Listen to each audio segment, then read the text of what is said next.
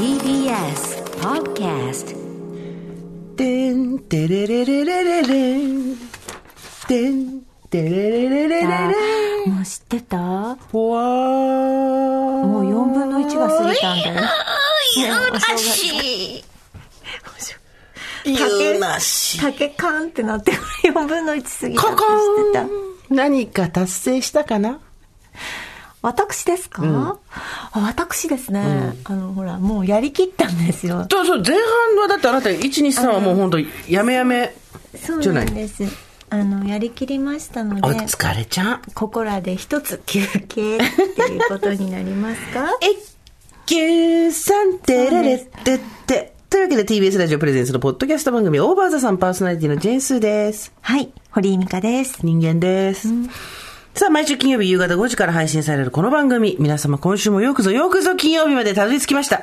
毎回およそ30分、私、ジェーンスーと堀井美香さんが語り合い、えー皆様から届いたメールを読み、太陽の向こう側をオーバーと目指していく、そんなトークプログラムとなっております。えー先週の金曜日といえば、てってれー NHK ラジオ聞くことの未来にオーバーザさんの私たちが出演しました。うーあのねやっぱり私もあの初めての NHK でしたどうでした？働く仲間がいっぱいいました。でなんで仲間にしてんの？仲間仲間。てか仲間何がすごいってもう堀井さんのはい。入った瞬間からのキえ。えョロキョロ具合がはい。社会科見学みたいでしたもん。ね。あなたね本当に。食堂は食堂は何時までやってるんですか？食堂は何が美味しいんですか？お土産屋さんはどこに？そう。帰ってからずっと「お土産屋さんはどこですか？お土産屋さんは そんな人いる?」と思って。なんかちょっと恥ずかしくなっちゃった私お土産屋さんはどこですかってね。ね。でもね角角に卵を産み落としてきましたから本当ですか？いつか孵化していつか孵化します？戻ってくるんですよ、ね、あの卵じゃなくて種を植えるぐらいにしといてくださいよ。なんでさ有精卵置いてくんの？有精卵置いてくるの結構迷惑だよ。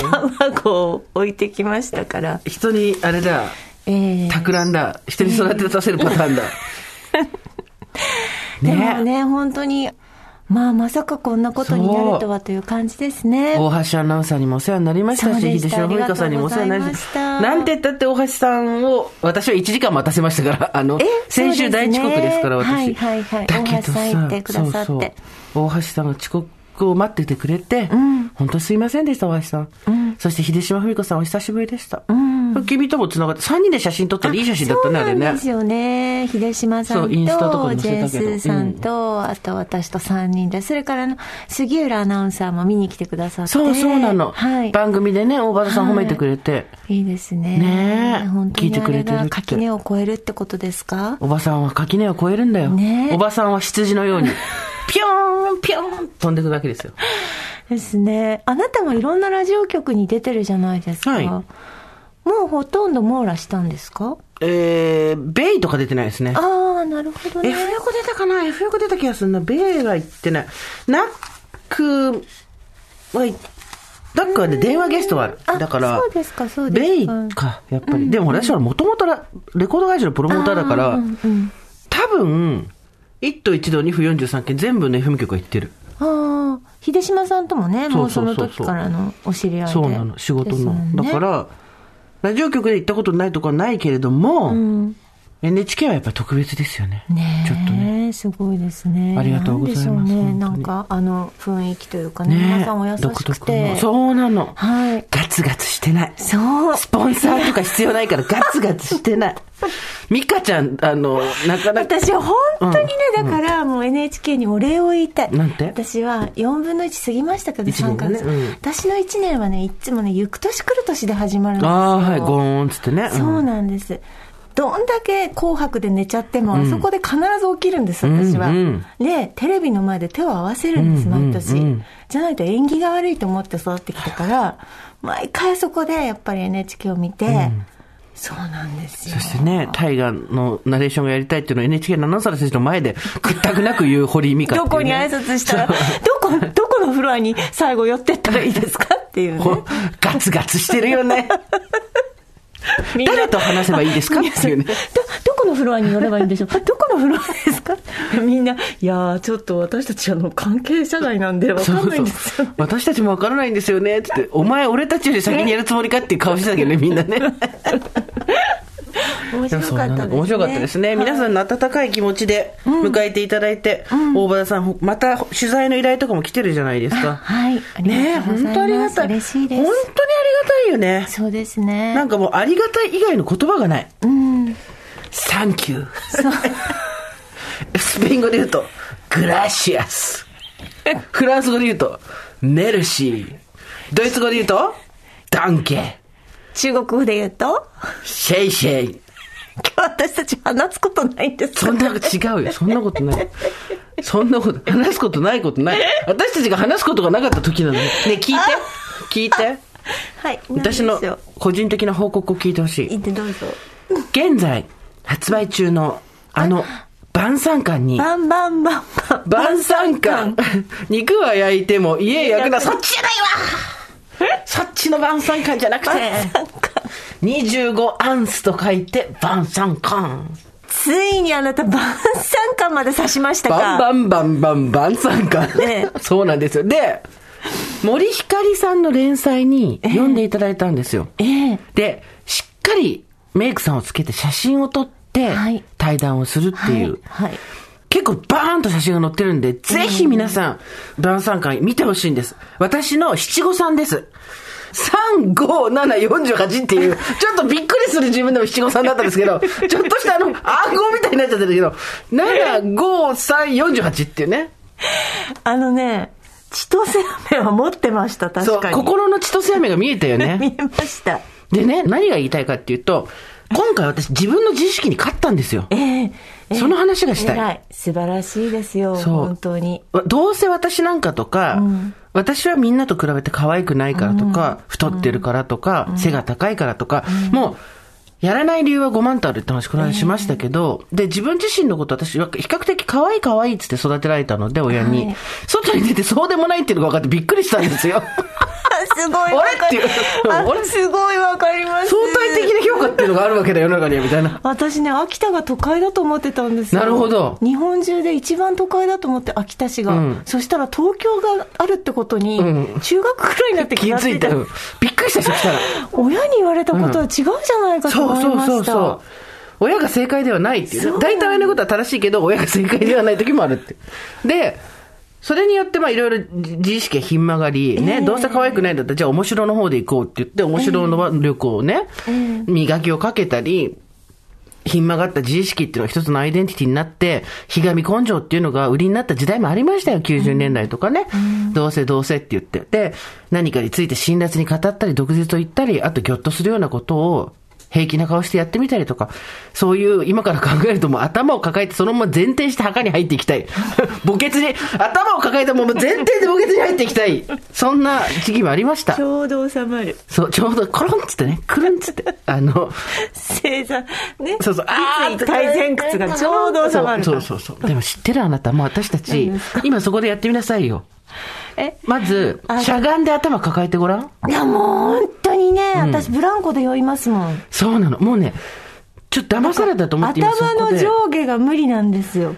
何言ってるか分かんない。頭がね、ね、あた、ね、なんでも、えい。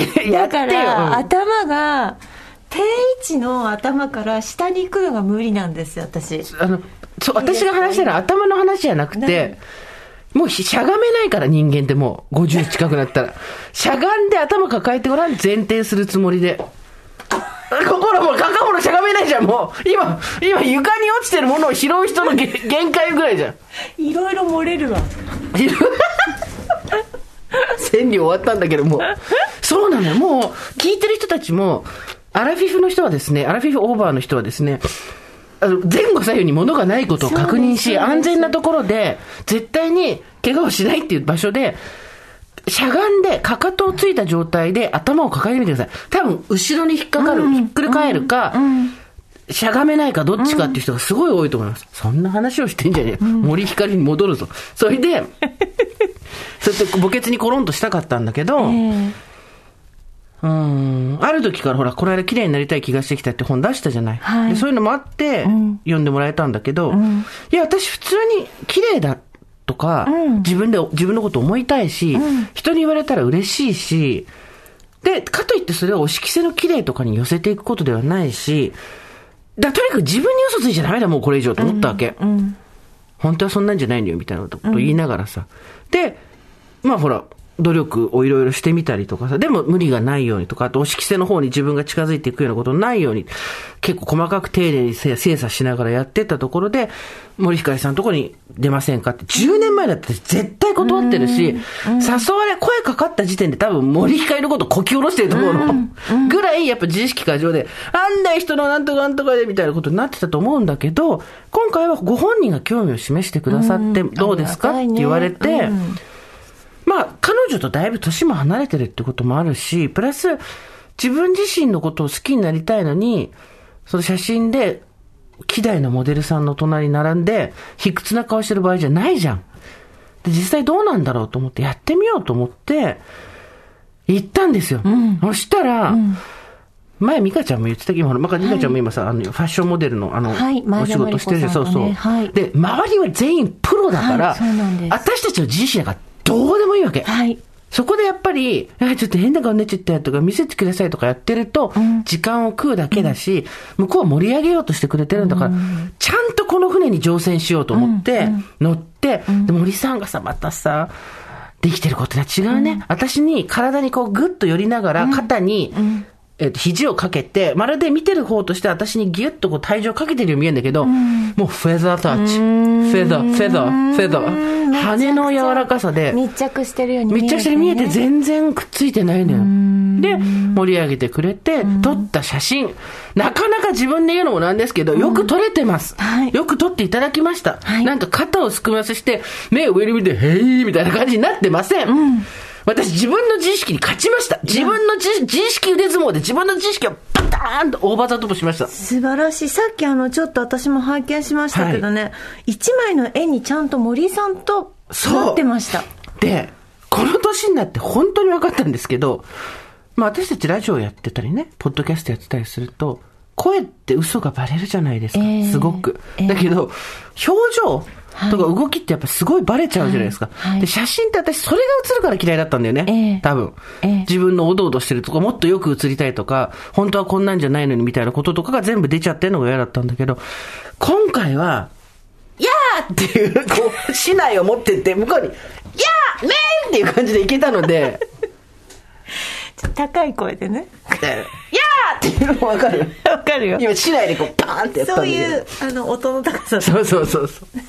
で、いけたので、48にして、ようやく自分の自意識と折り合いがつけられたことが、画像に残ったって本当嬉しいね。堂々としてた。そう、それ、楽しそうに見えるじゃん。うん堂々としてるし、楽しそうに見えるし、森さんの隣なんか並んじゃってすいませんね、うほほみたいなのないじゃん。あとは目が泳いでない。そう。ミカちゃん、そ、その話はそこまでだ。ミカちゃん、その話はそ私ね、あのね、別にその話にね、あのね、今ねちょちょごめんなさいごめんなさい切り込んでいくつもりは全然ないんだけどね。私たちの今日、あの、昨日私たち LINE で、めちゃくちゃ目が泳いでる人の YouTube って見ちゃったんですよ。それで、いやいやいやいや、違う。やっぱり、あそこでぎゅっとやっぱりあの、人の行動心理学みたいなところに、うんね、ちょっと昨日ね、二、ん人で LINE をしてて、いや、でも、出るんだよ。出るんですいや、よ。びっ私だ、だからやっぱり、ナーメテーター案件ですよ、これは歌丸さんたちが言うとこのさっ。き私、高田の馬場にちょっと用事があったから、突然本屋でうん本屋で、んなんか、行動心理学、見たんだ心理学30のなんとかみたいなやつ見てきた。行動心理学で、行動心理学っていうか、まあ、心理学的にどっち側を見ると嘘をついてるとかさ。ほとんど適当だったけどそうでしょで、あああいうのはその、そんなことあるかいだったけど。なんかもっと FBI とかがちゃんと使ってるやつにした方がいいと思うよ。なんちゃってだと思うけど、でも、なんちゃってだと思うけど、そこに例えばどっち側見たらどうとかじゃなくて、見た時の、なんだから私たちが言ってバーバルコミュニケーション、言葉でやってるコミュニケーション、バーバルコミュニケーション以外の非言語コミュニケーションにおけはい。る情報ってすごいんだっていうことをはい、最近私たちここで、半年ぐらいすごいいろんなことで学んでるんですけど、そうなんです。昨日たまたま二人で見てた YouTube も、あえ。えれ？この人突然動揺し始めたけどどうしたの確か。にある。確かにある、やっぱり。人の動き。びっくりしたね。そで、多分自分のそれが乱反射して嫌なんだよ。う。うん。自分の写真とか動画とか見た時って。そうだね。うんそうなのよ。やっぱそう考えると、今回は、本当に見てっていう素直に言いたい。いや、例えばここで、いや、森さんとね、やっていただいたんですけど、まあまあ、本当綺麗に撮っていただいて、もう本当にもう私なんかもう、もう孫にも一緒ですね、みたいなこと思わないもん。すごいちゃんと、と、頑張ったから見てって言いたい。うん。あ、いいじゃないですか、それは。私から以上です。本日私から以上になります。ちゃんと、あの、そうなんだよ。目線もしっかりと、あの、見てくださいっていう写真だったので、よかったと思いますよ。そう。で、やっぱ自分たちの、うん。言ったっけ？この間さ、友達に言われて、その話ってしたっけ？大場田さんで。まあ大体いつも何回かしてるからいっか。あれなんだけど、嘘が雑な人っているじゃん。あでも本人は嘘をついてるわけだから、私たちは周りの人はすっごい雑な嘘だなと思いながらも、それを組まなきゃいけないわけじゃん。嘘に気づいてないふりっていう、なんていうの、王様の耳はロバの耳じゃ、とか、裸の王様とかそういう逸話もそうだけど、あれって、裸の王様って何の話かっていうと、嘘が雑な人の話じゃん。うん。うん。で、周りの人が、嘘が雑な人が権力を持ってることによって、それ嘘雑だよって言えないって話でしょ裸の王様みたいな嘘のつき方をする人がいて、まあちょっとほら、薬ってなったり、不愉快になったり、いろいろあるじゃない、こっちとしても。だって付き合わなきゃいけないから、そっちの、あんた嘘バレバレだよって言えなかったりするじゃん。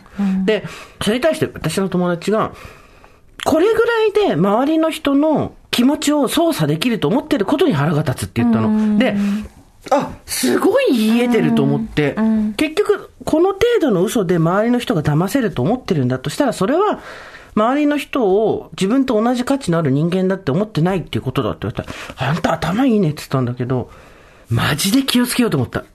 それ一番辛いじゃないですか、本人が。でもさ、本人は気づいてないわけじゃん本人は気づいてないからしょうがないよ。でも自分だってやりかねないじゃん。マジで。そういうのって。そうですね。で、都合の悪いことを全部喋るつもりもないし、隠したいことをおっぴれするつもりもないけど、何かのタイミングでやっぱり本当のことを話していかないと、裸の王様になるんだな、特にうちらの年齢になると、もう誰も言ってくれないから、赤ちゃんとかだったらさ、ご飯食べてないよってって口の周りにおおおおむすびついててもさ、はいはいって言ってついてるじゃないってなるけど、もう私たち口の周りにヌテラがベターってついたとしても、食べてないですよね。何も食べてないですよねっていう。そうですよね。ヌテラついてないベター。ついてない。ついてない。何もついてないです。誰も言ってくれないからさ。っていうのを思った。うん。なんか、そういうことをここ、何ヶ月ぐらい？いや ?4、5ヶ月か。半年も経ってないよね。学んでる。ずっとね、言ってますよね。そうそう。なんか、学びの棚卸しがありますよ。なんか、この年になってくると。いろいろ自分が思ってたことの、考えてたこととか信じたことを、あ、これ違ったなとか、更新したりとか、あともう諦めてたその自意識との戦いみたいな。もう、自意識との戦いで言ったらもう諦めるっていうか、もう降伏することで、しかもう平和を訪れないと思ってたけど、こういう自分と付き合っていくみたいな。あ、そんなことない。こうやって、どっからタイミングでひっくり返せるんだと思って。すごいですね。だからそこまでこうしっかりこう層がなんていうの厚くなってきたの結構、私はまだそこに達してないんですよ。あそう実は。そうなんだ。まだ、え、私って感じにはまだありますよ。なんか新しい現場に最近よく行かせてもらったりとかすると、え、すいませんみたいな。え、なんか本当ごめんなさいみたいな。はいはいはいはいはい。うん、そういうのすごくありますよ。だってまだフリーになって3、1ヶ月とかでしょ、だからしょうがないんじゃない？それは。そうなんです。私も10年かかったわけじゃん、結局。うん。でもやっぱりその、裏方だったからずっとそれまで。うん。表方の人にどうしてほしいっていうのはすごくわかるじゃん。それは自分もわかると思うけど。で表方の人が、で、裏方表方って別にその、こういう仕事ばっかりして全ての仕事にあるわけじゃん。例えば会社で、忘年会っていう時に司会を任された新人の子がずっともじもじしてたり、え、私なんかとか言ってたえ、うん、もういいから、それいいからもう早くやって、みたいになるじゃん。早く進めて、みたいになるじゃん。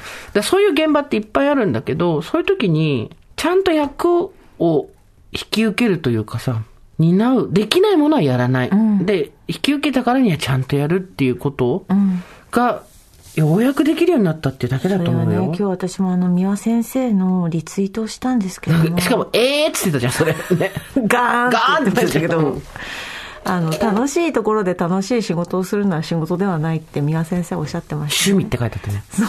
趣味であるってね、やっぱ責任を持ってそれを遂行してちゃんとした作品に仕上げるのがちゃんとしたものに仕上げるのが仕事だっておっしゃってましたね。あの、楽しいとこで楽しい人たちと何かプロジェクトをやったり、物事を進めるのは全然ありだと思うんですよ。ただそこに、責任とか成果っていうものが伴うかどうかですよ。それがなかったらやっぱりおままごとにはなっちゃうよね。そうですね。で我々はそ、で、美香ちゃんはそのフリーになったから、もろにそれが求められるようになるから、でもね、真面目にやるしかないと思う、本当に。まあそうですね。そう、なんか、昔からさ、勝手にさ、その自分のとこにいろんなさ、あの、ものがさ、川の流れで集まってくるじゃん。そうするとこの川の流れの自分の足元に集まった石を見て、なるほどこうだねって言わざるを得ないっていうか、うんうんうん。そういう感じにはなってくるね。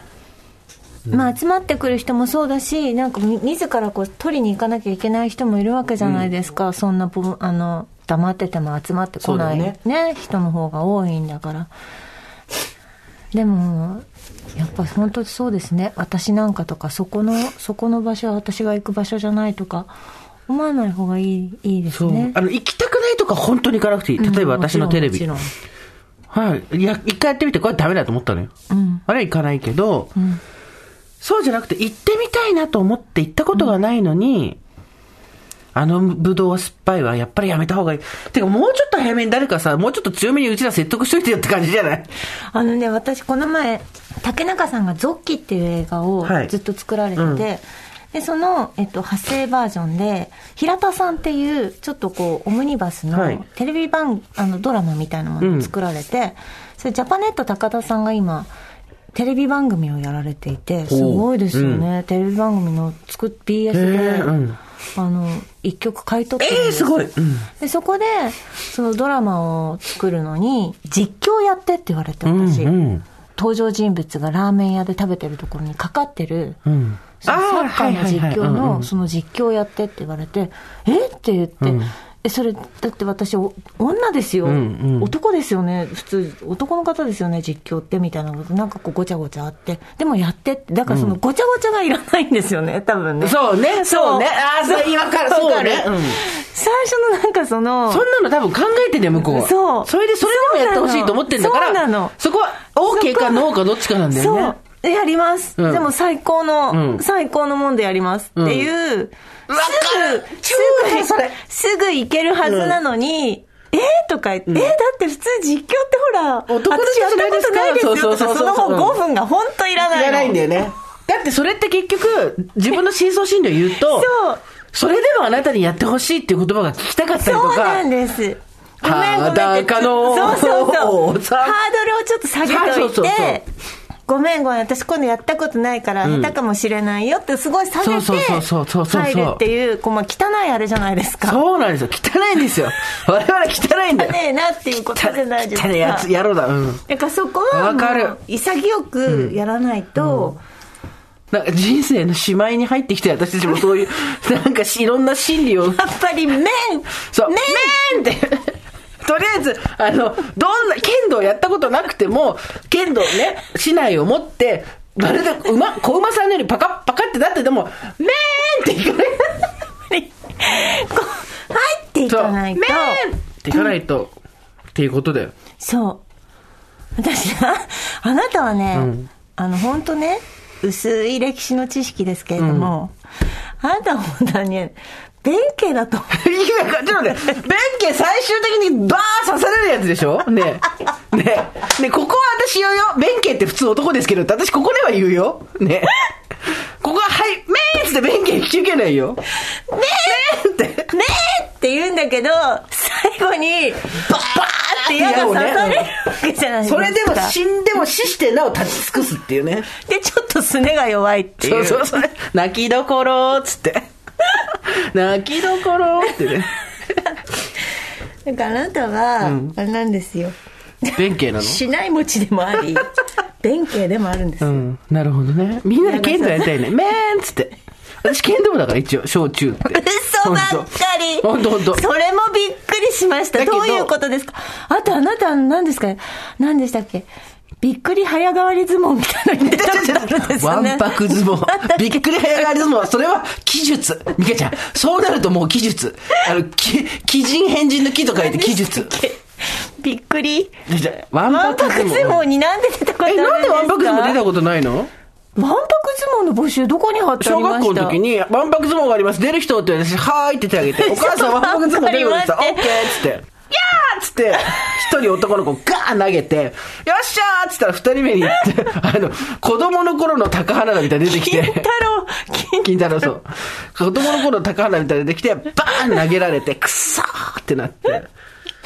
思えばあの時から私は格闘技が好きなんですよ。ね、わんぱく相撲、すごいですね。なんか親に唯一お願いしたかったことはもっと、瞬発力とかがなかったわけ私、それを親はすごい嫌がって、走る練習をさせたりとか、あと、まあ、ジャズダンスは楽しかったからいいんだけど、やったりとかしたけど、もっと重量上げとか、やらせればよかったね、私にと思って。でも本人は別にその時はあれでしょ？まあそうだけど、だって物をあきげたいとか思ってないでしょ？でも子供でさ、小学生でお母さん私物をあげたいなんて人いないじゃん。え、うん、走るのはどうでした？大っ嫌いだった。死ぬまでもういだった私もう本当に死ぬもうマラソンとかいまだに大だ大マラソンとか本当に嫌ですもん。なんか、やっぱり自分の一番のコンプレックスっていうのがいっぱいあるけど、一番、何個一番があるんだよって話だけど、そのうちの一つとしては、その、走れないだから、肺活量がないっていうか、なんていうの長距離ね。で、なんかあのさ、昔のさ、あのさ、なんかあの、行間の時間っていうのがあって、三2時間目と3時間目の間に。行間その時に、うんそう、行間の時間っていうのマラソンすんのね。え私、地獄じゃん本当に嫌いで、で、なんか最後さ、あの、フィナーレ感出すじゃん、みんな。はいはいわーみたいなねうん最後のなんか来た人みんな集まって手叩くの、あれいらなくないですか？私は、ラジオの方でも話しましたけど、もしかしたらおばさんの1回から10回来で話してますけど、小学校4年の5年生、6年生が、1キロ走なんですよ。1キロって普通の人ってやったらもう朝飯前ですよ。私にとったらもうバニーの頂上ぐらい長いですよ。本当ですよね。で、まあ走りますよな。そしたら、当然、5、6年の学年全部合わせてビリですわ。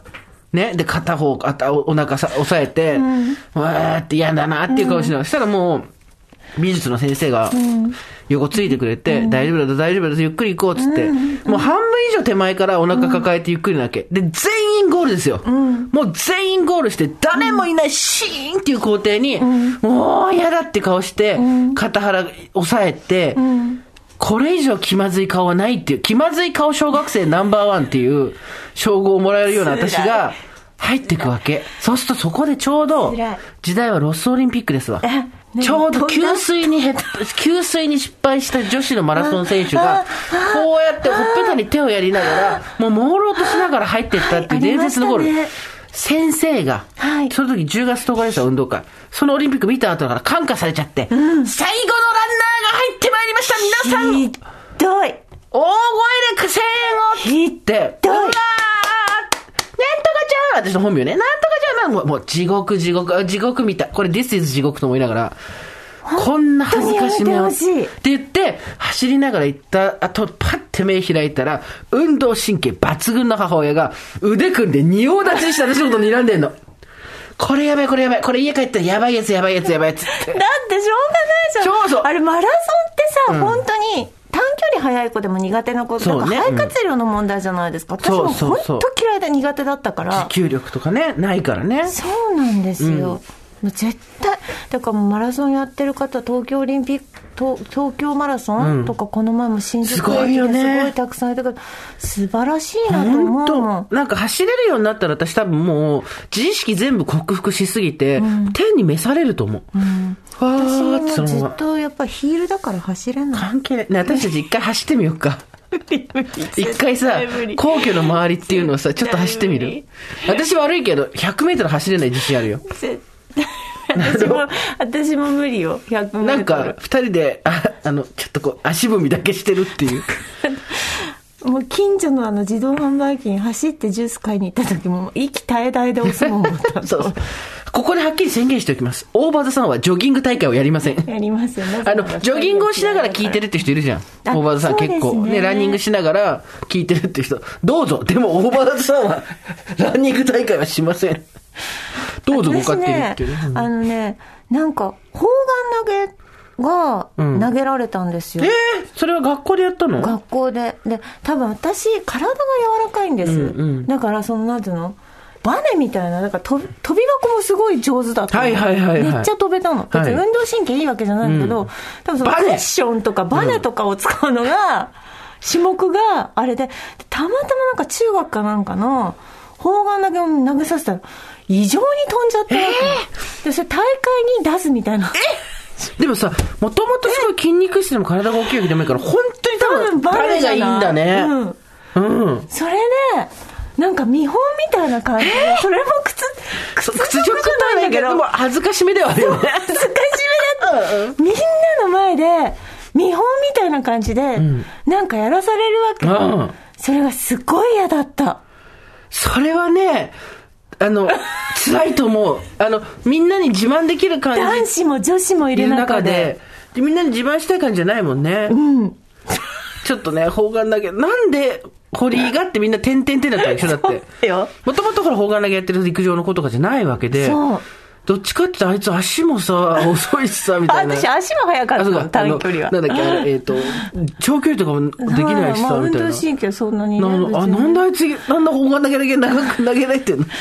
でもなんかまあ昔ってなんかそういうの良くなかったですよね。なんでも前に出してね、はい、誰々ちゃんにやってもらおうって言って。みんなの前で。でもさ、そういうのが好きな子もいるじゃん。いや、それをやら、やら、みんなの前でやってねって言われたことによって、自分に自信がついたっていう人もいるわけじゃん。だからそのさ、見極め超難しくない、だからな、まあ、うーん、だからもう最後の方は本当に見て見ぬふりして、うん。本当にその子だけに温かい言葉をかけるのでいいんですよ。で、それが大人になったら、そういうのも全部ザーッと取っ払って、はい、やります。ねえだから。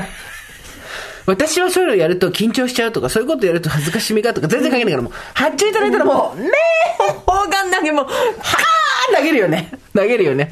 もう最後のランナーももうニコニコしながら入ってくるから。えーとか、えーとか言わないもんね。うんそう言ってそうね。言わない力が出てくるね。なんかそうね。覚悟ができてくるね。そうね。ほんとそうね。まだす泣きどころはあるけど、まだまだ。そうそうそうそうそう。ねね。で、矢に、矢に刺されて死んでいく。やめてよ、本当に。所属協会のですね、皆さんの所属協会の自己申告たくさん来ておりまして、ありがとうございます。いろいろとですね、なるほど、いろんな協会があるなと思ってます。今日はちょっとそれを紹介していきましょう。はい。こちら29歳おばさんネーム重箱のすみさんです。スーさん、ミカさん、こんにちは。こんにちは。私の所属している協会は、お姉ちゃんしっかりしてるね協会です。ジャパンお姉ちゃんしっかりしてる協会だね。弟のいる姉、声が大きく物事をはっきり言う性格から物心ついた時からしっかりしてて偉いね、さすがお姉ちゃんだねと言われて育ちました。最初のうちは褒め言葉として素直に嬉しかったその言葉も何度も言われているうちに窮屈に感じてきました。私はしっかりしなきゃいけない、ちゃんとしなきゃいけないとプレッシャーに感じるようになり、だんだんと呪いの言葉になってきました。社会人になってもその呪いにかかり続けています。印象的な出来事としては、適応障害になり1ヶ月半休職した時のこと。見知らぬ土地で初めての一人暮らし、その上義務が重なり、入社1年も経たないうちに休職。復帰した後も仕事がうまくいかず、周りに迷惑をかけているのではないかと不安になりながら、心がついていけなかった時、人事の方から、あなたはしっかりして見えるから、何かに失敗したらできなかったりした時の周りの衝撃が大きいんだよ。でもそんなの気にしなくていいと声をかけられました。そのこと自体は嬉しかったんですが、またしっかりして見えるかよ、と、かなりうんざりしました。それは見かけで本当は気が小さいし、心の中はいつもテンパっています。他人にうまく甘えられないと、こんなにきつい思いをするが、それはあるね。可愛くおねだりできる人はずるいな。別にしっかりなんてしたくなかったなと思う日々です。取り留めない話ですいません。きっと同じような方がいるのではないかと思い、メールしました。季節の変わり目、寒暖差の激しい毎日。皆さんどうぞご自愛ください。ということで、JOSSK の方ですね。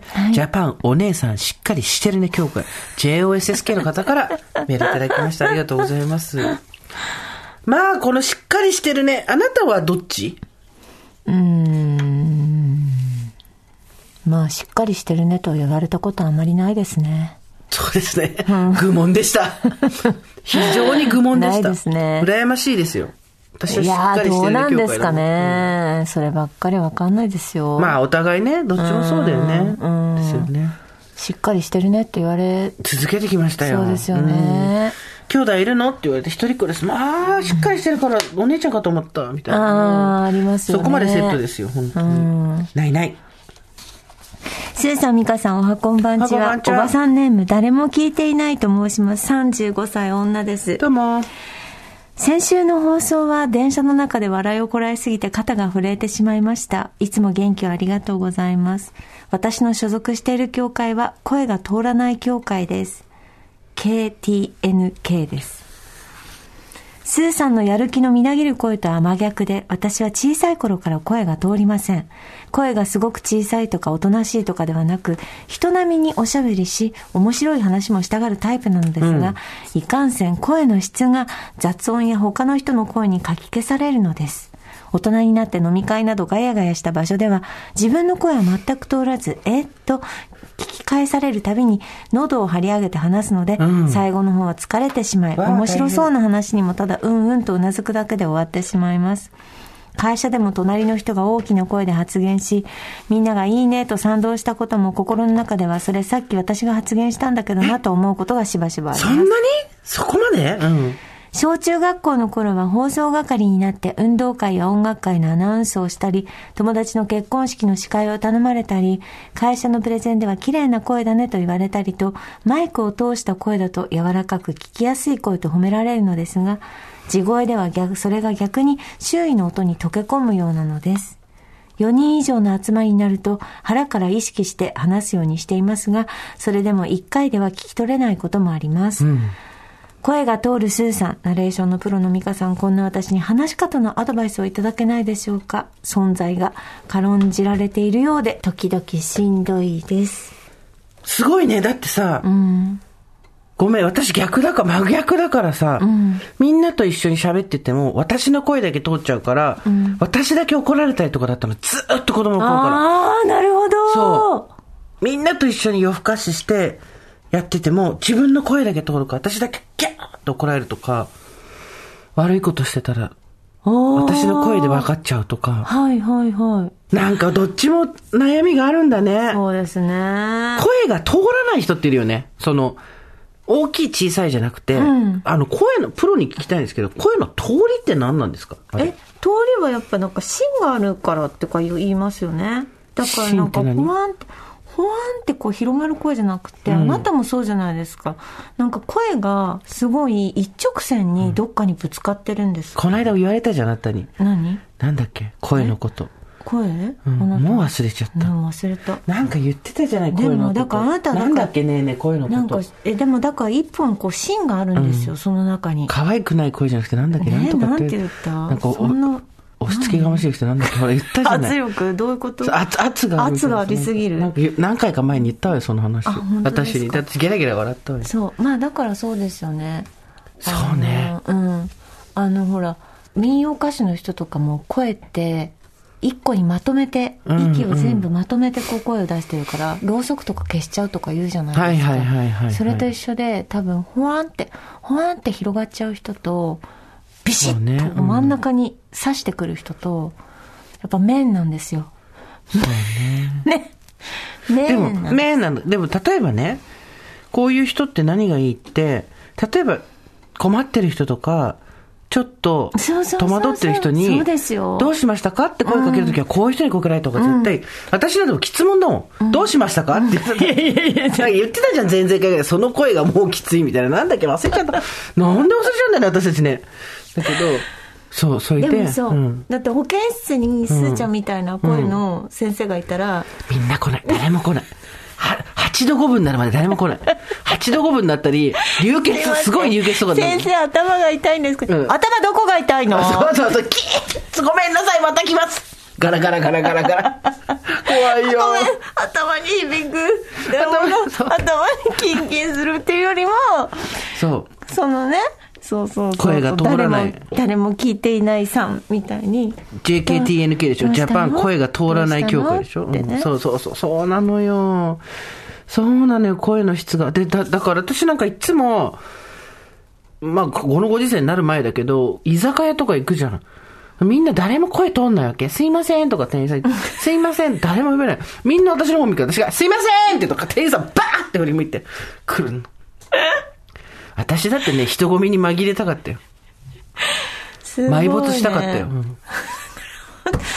まあ、運動会、音楽会のアナウンスをしたり、友達の結婚式の司会を頼まれたり、会社のプレゼンでは綺麗な声だなと言われたりと、マイクを通した声だと柔らかく同聞きやすい。じなんで。す私だから地声はすごい弱くってなんですけど、マイクを通すと声に乗る声だねっていうのは技術さんによく言われるので、同じことですよねきっとね確かにそうかもね。堀井さんもそうだよっていう話だよね。うんそうです堀井さんだってうそうだよっていう。私もそうですよだから常にこうマイクを持って歩くってことですか？そうね。なんか、もちろん本当に声、腹から声出して、んあの、すマイクのない状態、素の状態でも通る声にすることは技術でできると思うんですよ。なんかお教室通ったりとか。だけど、多分そういうことじゃないよね。それをしなくても、それをすることによって今までの良さがなくなっちゃったりそうするんだそうったらさ。そう多分なんか良さがあるんだと思いますよ、雰囲気がとっても良かったりとか。そう。ね。人に意見を持っていかれても別に。大きな声でね、言うわけではないけどね、これ逆の人に来ました。ケセラセラさん。ジャパンきつく見える協会 JKMK の類似で、JKKK ですと、私は、の一員としてメールします。ジャパンきつく聞こえる協会。ね電話での声がきつく聞こえる私、実践しているのは山口萌さんの声のトーンと話し方。スローテンポで話し、合図ち打ち、その上で神田伯山さんのラジオの締めの定番、ありがとうございますを組み合わせて、声高め、スローで語尾伸ばしをしています。ありがとうございますということね。先日は取引先の電話で同じ教会と思われる方と遭遇し、お互い語尾伸ばしが止まらず気分が上がってしまいました。電話では例も、例もわからないんですが、自分を演じやすいですよね、って言って書いてあるけど、ジャパンきつく聞こえる教会ね。この人もちょっと悩むだろうね。なんか、言葉の選び方とかさ、悪意がないのはわかるんだけど、きつく聞こえたいと、あと声のトーンとかの、その組み合わせでさ、どうにも、自分じゃコントロールできないことってあるもんね。人がどういう印象を持つかって、こっちがコントロールできないから。な。いやーそうなんですよ、やっぱりでねなんか最初のご言葉の印象とかでなんか割とこう決まっちゃったりします。かはいはいらはいはい。ねってさっき高田の馬場で読んだ行動心理学にも書いてた。マジで？最初のマジで書い5秒で決まる行動心理学に書書いてた。それ、あとね、あれだよ。あのね、親密になるには、高田のままで立ち読みしたうんうん。本に書いてたんですけど、親密になるには、相手と同じ行動したらいいんだって。右に手を上げたら一緒に右に手を当てて、そう。あ吊り橋効果でしょ？ジェットコースターあよくしえ、釣り、ジェットコースター、吊り橋効果するドキドキするやつでしょ、そうそうそう。れも書いてたもん。高田の馬場の本屋に。本屋に書いてあったよ高田の方の本で。吊り橋効果はあれでしょ、お化け屋敷とか。そうそう、ジェットコースターとか。とドキドキしたのが恋と勘違いしちゃう恋のドキドキと勘違いしちゃうでしそうそう。それでしょ？じゃなくて、なんか、相手がコーヒーカップを対面してて、うん。相手がコーヒーカップを持ったら自分も持つんだって。うんうん。一緒の行動をすると、相手が一緒のものとして見るようになっちゃうんだって。説得力が足りない。一緒のものとして見るってどういうこと？一緒に行動、なんか一緒にん行動してる、踊ってる、なんかこうパートナーみたいな感じになっちゃうんだって。今私あなたと箸割る。親やること真似してるけど。ほんとムカつくわね気持ち悪い今私、あなたのやることを完全に一挙手一投足真似て真似てるけど、動きをね。これどう同じ人に感じるね。ここに一口もんじゃソースかけたいんだけど。ねね同じ人に感じる？一つのものとして感じる？私と同じことしない。小学生。小学生。小学生でいたよね。真似しないでっつって泣き出す子いたよね。なんでなんでする親がさ、親がめっちゃ真似すんだよね、こっちがやって。全部真似されて。やってもやっても真似されるから、真似しないで。真似しないで。の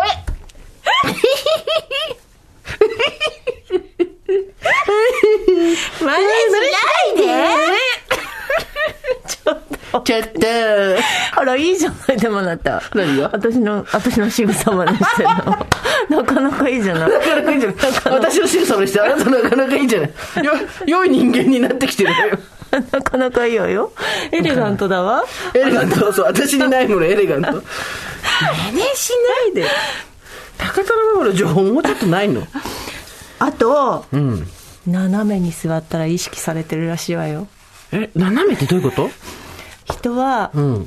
欠点を、うん。あの見せることをまず最初に防御しちゃうんだって、はい。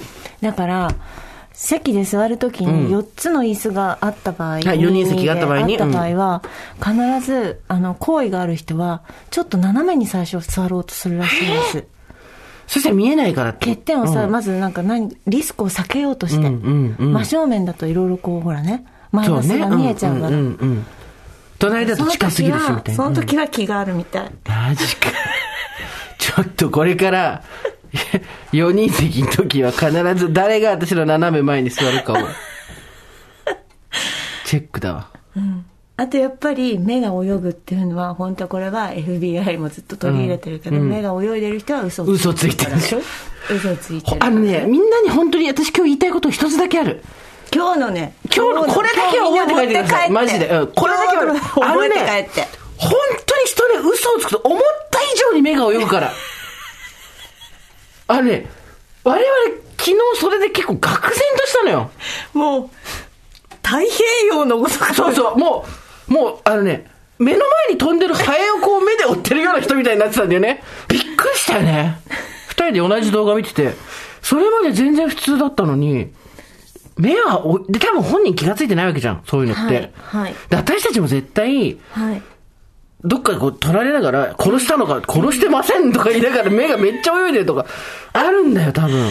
あるよ嘘つく時やっぱこうなんかそうねどっち、上の斜め上を見たりとかね。うんだから面白いなって思った、やっなんかぱり、本当自分のこと過信しない方がいいよね。で、あと、絶対嘘だって分かってるのに目が泳がない人がいたら、本当にその人は注意した方がいいよね。そう天性の嘘つき先生の嘘つきだから。私は目が泳ぐ人が好き。なぜなら、嘘がついてることを隠せないってことだから。だからチョコがついてそうそうそうそう。そう、あのさ、あの、犬の動画とかであるじゃん。めっちゃさ、あの、ティッシュとかめっちゃ、もう、トイレットペーパーのティッシュとかめっちゃわーってさ、ソファーとかなってんのに、やってませんみたいな顔してる犬いるじゃん。あれぐらいの人の方が好き、私は。そう。だから隠しきれちゃう人は、まあいることはいる。いる、それこそサイコパスじゃないけど、え、なんでそんな正々堂々と嘘をつけんの？まあ私もどっちかというとそっちの気もなくもないっていうか、後天的に仕事をしていく上で学んできちゃったところもあるから、まあでもさあれだけど。別にさそれはうんなんていうのこう嘘はこう人を不幸にする嘘ではないないけどね。まあそうそうねそうそう。だけど、今日皆さんに知ってほしいのは、あなたの目は思ったより泳いでいるっていうことですよ。本当に。あと行動心理学は高田の馬場にあるっていうね。吊り橋効果、吊り橋効果。馬場から学べって好きな人は斜め前に座るっていうのと、あと、えっと、モノマネ手。のひらを見せるといいらしいよ。え、なんで？えわかんない。え、それは手の内を見せるみたいな比喩ではなくて？じゃなくて。本当に手のひら書いてたそれ2冊ぐらいの本に書いてた何冊立ち読みしたんだよ。一冊ぐらい買ってくれよ。かこういうこと？パだからーって。人にこうやって手のひらを見せるといいらしいよ、今私、なんかこうあなたに向かって手のひら見せまくってるけど。嫌だなんで嫌だって。閉じてよ 閉じてよカエルみたいになってる今手のひらずっと向けて。閉うるじて何さいならかのなんか気が来てるから閉じてるそうなの。私ね、ねエネルギーが強すぎんのよ。手のひらからもなんか出てるわかるあのねなたそれは自分で子供の頃からすっごいそれに違和感を感じてたんだけど、もう諦めた。すごいね、うんまあ自分でこうエネルギー出てることが分かってるんだね。ななんでかっていうと、自分の、例えばエネルギー出てますみたいな、自分で波動を感じますみたいじゃなくて、周りの人の対応がなんかおかしいのよ。例えばみんなが話してる中で私がポンと入ってって話をしていくと、なんとなくこう、今まで均等に流れてた空気がおかしくなっていくとか、だから最初、私が声が大きいのかなとか、推しが強いのかなとか、自分の話ばっかりしてるのかなとか、いろいろ考えてたけど、そうじゃなくて多分本当に、生き物エネルギーみたいなのが強すぎんだよ。うんそれはね、もう諦めた。多分70ぐらいで帳尻が合う。自分でもちょっとびっくりしたんだけど、高校1年生の時に、1年入ってすぐにさ、みんな旅行行くじゃん、なんか校外学習みたいな。で、行って、行った先が、女子校なんじゃん。で行った先のベッドがさ、二段ベッドが三つぐらい並んでる、ほら、ユースホステルみたいなさ泊まるとこあるじゃん。ああいうとこだったっけ？で、友達の部屋行って、二段ベッドの上に上がって、二段ベッドの向かいの子と喋ったりとか、下の子と喋ったりとかしてたら、気づいたらその話を聞きにみんなが集まってきちゃって、クラスの半分い、気がついたら講演会、独演会みたいになってたの。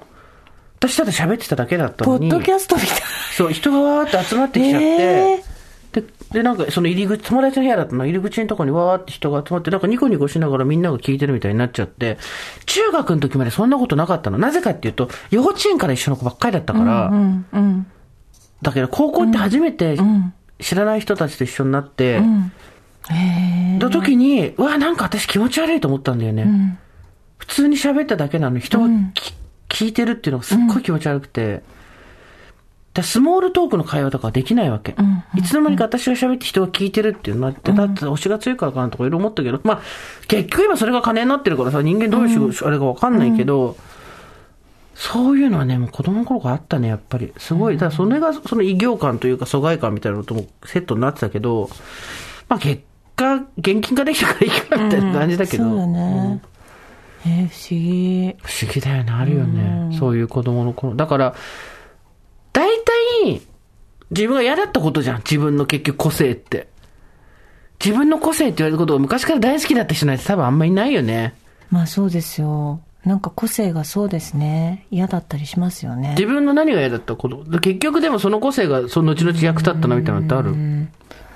まあでも、私中学1年の時にマダムヤンって呼ばれてたくらいだから、大人っぽかったんだ。そうだと思います。だからそれが嫌だった。はいはいはいうんあとやっぱりなんかその、母親が、うんまあ、160センチぐらいはいはい身長があるんですけど、昔の人にしては大きいよねまあ当時としては大きいで、そのなんか、女の子は小さい方がいいみたいなことを、ああったあった。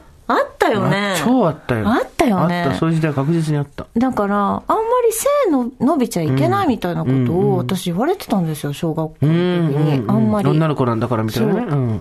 だからなんか、その、大人として、まあ、なんかせ、ちょっと成熟してるっていうのも、自分でこう、その、あだ名とかからなんとなく分かってたし、そうなんだ。そう。なんか、周りの子よりも、ちょっと、なんか、大人っぽいっていうよりも、何かがあるんだっていうのは分かってたし、あとなんか、背とかも大きくなっちゃいけないって思ってたから、うんバレー部だったんだけど、うんアタックしながら背伸びないでって思ってた。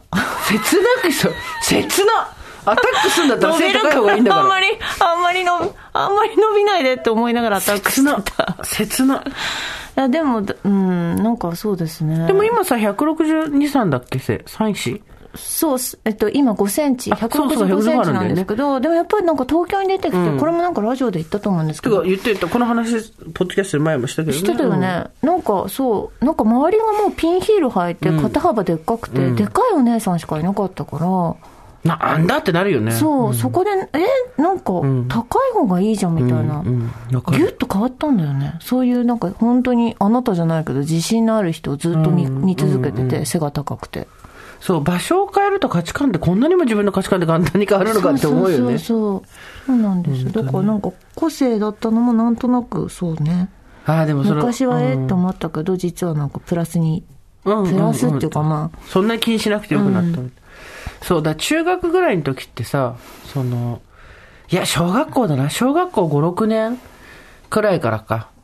大人びる子っているんだよね、女の子で。ああのの、肉体の発達もそうだし、あと、なんとなく憂いがあるとか、あとは、顔の造形がそもそもすごくいい。でもしかもその、いわゆるアイドル可愛いっぽい感じじゃなくて、女優さんみたいなさ、女優さんの子供の頃の写真って、もう子供の頃から女優の顔してんじゃん。うんうん。で、やっぱ私も小学校の時友達とかいて、その時には、今から考えると結構ゾッとするんだけど、教育実習生がやっぱり来る学校だったのよ。で、みんなほら、先生大好きだからさで、中学の時か。うん。みんな、その子が可愛いし、綺麗なのも知って、綺麗な子、どっちかというと、綺麗なのは知ってたけど、いわゆるみん学年で人気の女の子みたいなのではない、すごい美人な子がいたんだけど、教育実習生の男の先生たちがなんか、にゃにわにその子になんかこう、なんて言うんだろう。もちろんさ、教育実習生だから、大学生だから、うわ、可愛いじゃん、あの子とか言わないよ。先生の。だけど、それこそ非言語コミュニケーションで、明らかにその先生たちがその子に興味を示しているというか、何かを堪能している様子っていうのが伝わってきて、その時何なんだろうってすごい思ったの覚えてて、でも今から思うと多分その子だけすごい大人びてて、綺麗だったから、子供じゃなかったから、先生たちも、まあ今から先生たちが大学生でしょ？大学生も、ちょっと色めき立っちゃったんだろうなと思って、で、私が感じるぐらいだから多分その子もっと感じてると思うんだよね、自分自身で。それをどう自分の中で処理してたのかはわからんけども、まあ、あるよね、女子。それぐらいの年の、大人びることによって、ちょっと違う箱にいられちゃう感じとかさ。そういうなんか、微妙な時期に自分のことをどう捉えるかっていうの分かってないからなんか足もつれる感じね。そうねだけどそうね。まあうん。大人になるとだんだんこうしっかり分かってきてちゃんと歩けるんだけど。そうそう。さあ、えー、スーさん、ミカさん、はいおはこんばんちは。おはこんばんちは？おばさんネーム、三日坊主の妖精46歳、中堅おばさんです。どうも。毎回ご助会の皆さんの文章力に感嘆しながら泣いたり笑ったりしてきましたが、今回のテーマ、私の所属は〇〇協会に、ついに私にも書きたいことができたと嬉しくなり、どうよししてここでひらめいたんだろう。早速メールをしたためている次第です。はい私、日本手弱協会、略して、JSPA の代表を務めさせていただいて、ね、ちょっと待って。え待って存在するの？何待って、わかんない。代表と言っても、うん代表と言っても自分が勝手に名乗っているだけですが。え、待って待って、何協会？ジャスパー。ジャスパー？ね、P って何？え？手弱、?JASPA。ジャパン、パ、パ何？パ、パーキン何？グ何？パ、パーソン？ジャスパってあるんじゃないの本当に。探そうか？日本手弱協会ってありそうじゃん。私が社会人になったおよそ半世紀前は会社の人たちと飲みに行けば若手の女性が先輩や男性にお酒を継ぐ。次の注文を聞くということが割と当たり前でした。そう。自動的にお酌係になることに特に嫌な感情はなかったのですが、そんなにお酒が強くない私にとって何より苦痛だったのは、もう結構ですと断ってもまだいけるでしょと飲み続けるのを強要する飲ませたい成人の存在でした。はい。何ですか？日本手弱協会え。っとね、Facebook にページがありました。Facebook にページがありました。Japan, All Nippon Pour My Own Association です。Pour は注ぐですね。すごいで、で Facebook に、本当にいるんですか？でも、単純に、一人？自分。で、だと思いますあ。えっと、えっと、全日本手弱協会っていうのを自分でやってらっしゃるだけですね、これあね。びっくりした。Pour My Own Association。えっ、と、今考えれば応じなければいい、またはウーロン茶でも頼めばいいだけの話なのですが、20代の頃の私は言われるままに飲んでおいた方が可愛がられるかなと考えてしまうお年頃だったのです。その後転職したり年齢を重ねたり、そして世間の風潮が変わったこともあるのか、成人との遭遇はほとんどなくなってしまいましたが、31歳の秋に教会発足のきっかけとなるあることが起こりました。結構前にあの発足されてます。15年前です。しかも私、ジャパン、pour or my own で O 入ってるけど、そのジャスプ入ってないから、これまた別の日本手弱協会。おい、協会統一してくれば 別の。うん当時所属していた趣味の団体イベントがありその打ち上げに参加した時グラスがまだ空いていなかったにもかかわらず次何飲むと聞いてくる男性が私はまだいらないと答えたのですがそれを聞いていたのかいないのか彼はこちらの希望したわけでもない飲み物をオーダーし頼んでおいてあげたから次これ飲みなよと勧めてきました、そう彼は長らくお目にかかっておらずすっかり存在を忘れていた飲ませたい成人の住人だったのです。ああ、久しぶりだね。本人は気を利かせたつもりだったのでしょうがその自己完結型の親切心に対しその頃には嫌なものは嫌とはっきりすぎるぐらいに言葉にする性格になっていた私はカチンと来てしまい自分の飲みたいものを飲みたい時に飲むから本当やめてと伝えて目の前に置かれたものにも手をつけず言いました、ん。彼も一旦は静かになったのですがその後もさっきのまだ飲んでないの大丈夫とか言ってくる。どこまでも強いハートの持ち主。後日その出来事とこういう時にはどうするのかベストかを友人と話している時、ふと私は手弱で伸びたいだけの手弱協会員なんだよと言ったらえそれでいいじゃない私も入ると友人も乗ってくれて、二人に大いに盛り上がって日本手弱協会を立ち上げ 発足が、発足の理由だ。うん。その上ジャパンセルフポアリング、うん。アソシエーション。セルフです。ジャスパ、うん。略してジャスパという愛称までつけました。はいそれから初めましてでも冗談が通じそうな方とのお酒の席では私、日本手錠協会主催なんでお気遣いなくと、お互いのペースで好きにやりましょうということを早めに話すことにしています。すると大抵皆さん分かった、今日は気を使わずに手錠でと言ってくれます。そしてそれ自分も入るという人も意外に多く、かれこれおう20人ぐらいは自称会員がいるかと思います。あすうんもしかしたら私の発言でモヤモヤしている人もいるかもしれません。でも、手弱協会の快速にはお酒のみならず人の気持ちも飲みすぎないことも含まれているので気にしないことにしています。ということいねでございます。じゃあさっきの日本手錠協会で検索して出てきた Facebook のやつはまた別の人なんだね。別うんの手弱協会がいるんだと思いますよ。ってことは、つまり結構手弱したい人が多いわけですね。うん、でも最近あの皆さんそう言われますよね。ね。うんあ、あの、やるんで大丈夫です。てか私たち結構だからさ、基本注がれることないじゃん。あーウーロン茶、ねウーロン茶くださいで終わりじゃん。ウーロン茶追加で注いでください。コーラください。ひどい あなたコーラ飲むよね。あのストローで飲むから チューってね。ひどいですよ。私たちはね、飲む人の方が大変だよね、これはね。うん。飲まない人よりそうでしょうね。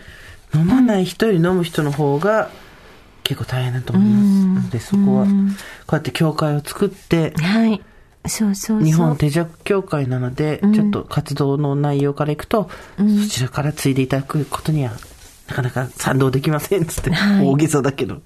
そうです。うん。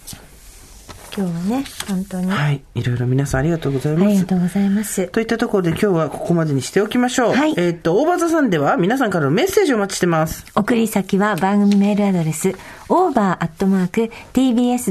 over.tbs.co.jp over.tbs.co.jp アルファベット小文字で over です。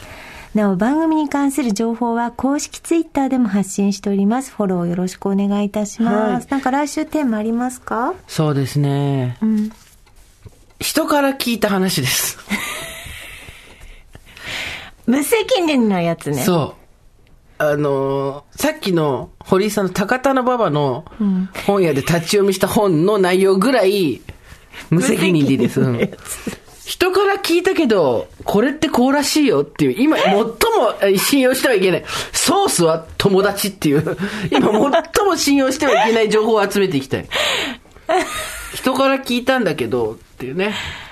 というわけで、送り先や番組メールアドレス、over.tbs.co.jp、人から聞いた話を教えてください。番組に関する情報は公式ツイッターでも発信してます。あともうみんな最初に言って忘れちゃったと思うけど、私の晩餐館見て、私の晩餐館って。そうです。私が自意識との腕相撲に勝った晩餐館をぜひ見てください。堂堀井さん々とした晩餐館。はい。よろしくお願いします。はいそれではまた金曜日の夕方5時、大場さんでお会いしましょう。ここまでのお相手は、堀井美香と、ジェーンスーでした。オーバー。TBS Podcast